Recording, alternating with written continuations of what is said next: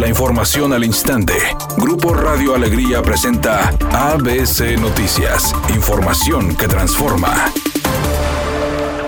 El secretario de Salud en el Estado, Manuel de la O, informó este lunes que se reportaron 1.388 nuevos contagios confirmados de COVID-19, además de 42 fallecimientos, revelando que un joven de 17 años falleció en un hospital de la Secretaría de Salud debido a complicaciones sin padecer comorbilidades, únicamente el contagio del virus. En otro tema, luego de que un hombre fuera detenido afuera de las instalaciones de la Secretaría de Salud en el Estado, Manuel de la O indicó que el arresto se dio después de que agrediera e intentara asesinar a su escolta con un cuchillo mientras él se encontraba en una junta. Por otra parte, dijo que ha sido amenazado al igual que sus familiares por las medidas preventivas y restricciones impuestas contra el COVID-19, señalando que no es posible que se metan con su familia, recordando que se está viviendo una situación crítica y complicada y todo lo que se realizó y se lleva a cabo por parte de las autoridades del sector salud es para cuidarnos. Además, indicó que conoce las afectaciones que pueden generar las medidas de reducción de la movilidad, especialmente en los negocios porque es un golpe a la economía. Sin embargo, también los establecimientos violan las normas sanitarias y pidió nuevamente a la población trabajar en equipo para reactivar la economía de una manera más intensa, ya que señaló él ha sido el responsable del combate a la pandemia en el Estado, función que seguirá ejerciendo hasta que finalice su tiempo como secretario de Salud en Nuevo León.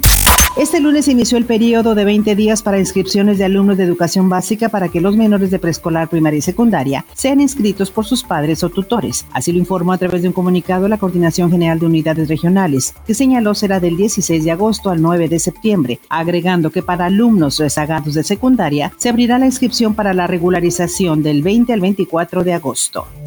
El Senado aprobó en comisiones el dictamen de las leyes secundarias para la revocación de mandato, consulta ciudadana que se realizará en marzo para que la población diga si el presidente Andrés Manuel López Obrador continúa en el cargo o renuncia. El panista Damián Cepeda señaló. Lo más sano es que lo más rápido posible se lleve a cabo la decisión final ya del propio Tribunal de las Indemnizaciones para que empiecen a correr los 30 días en el cual el Congreso pueda nombrar.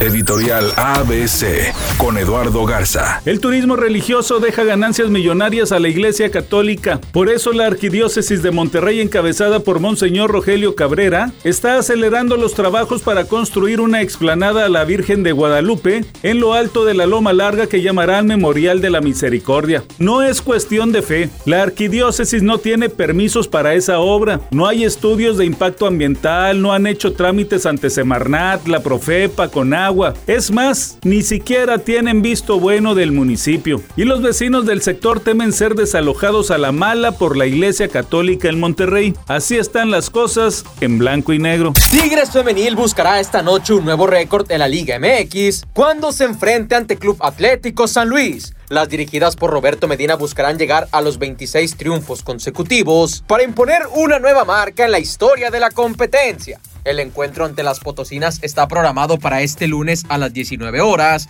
en el Estadio Universitario. El legendario cantautor Bob Dylan fue demandado esta semana por supuestamente haber engañado a una niña de 12 años con drogas y alcohol antes de abusar sexualmente de ella en su apartamento del Hotel Chelsea, allá por 1965. En los documentos de la corte se dice que el intérprete aparentemente usó su estatus de estrella para manipular, ganarse la confianza y controlar a la víctima, que hoy tiene 65 años y argumenta que desde aquel entonces su vida nunca fue la misma y ha tenido que estar yendo a terapia constantemente para poderlo superar.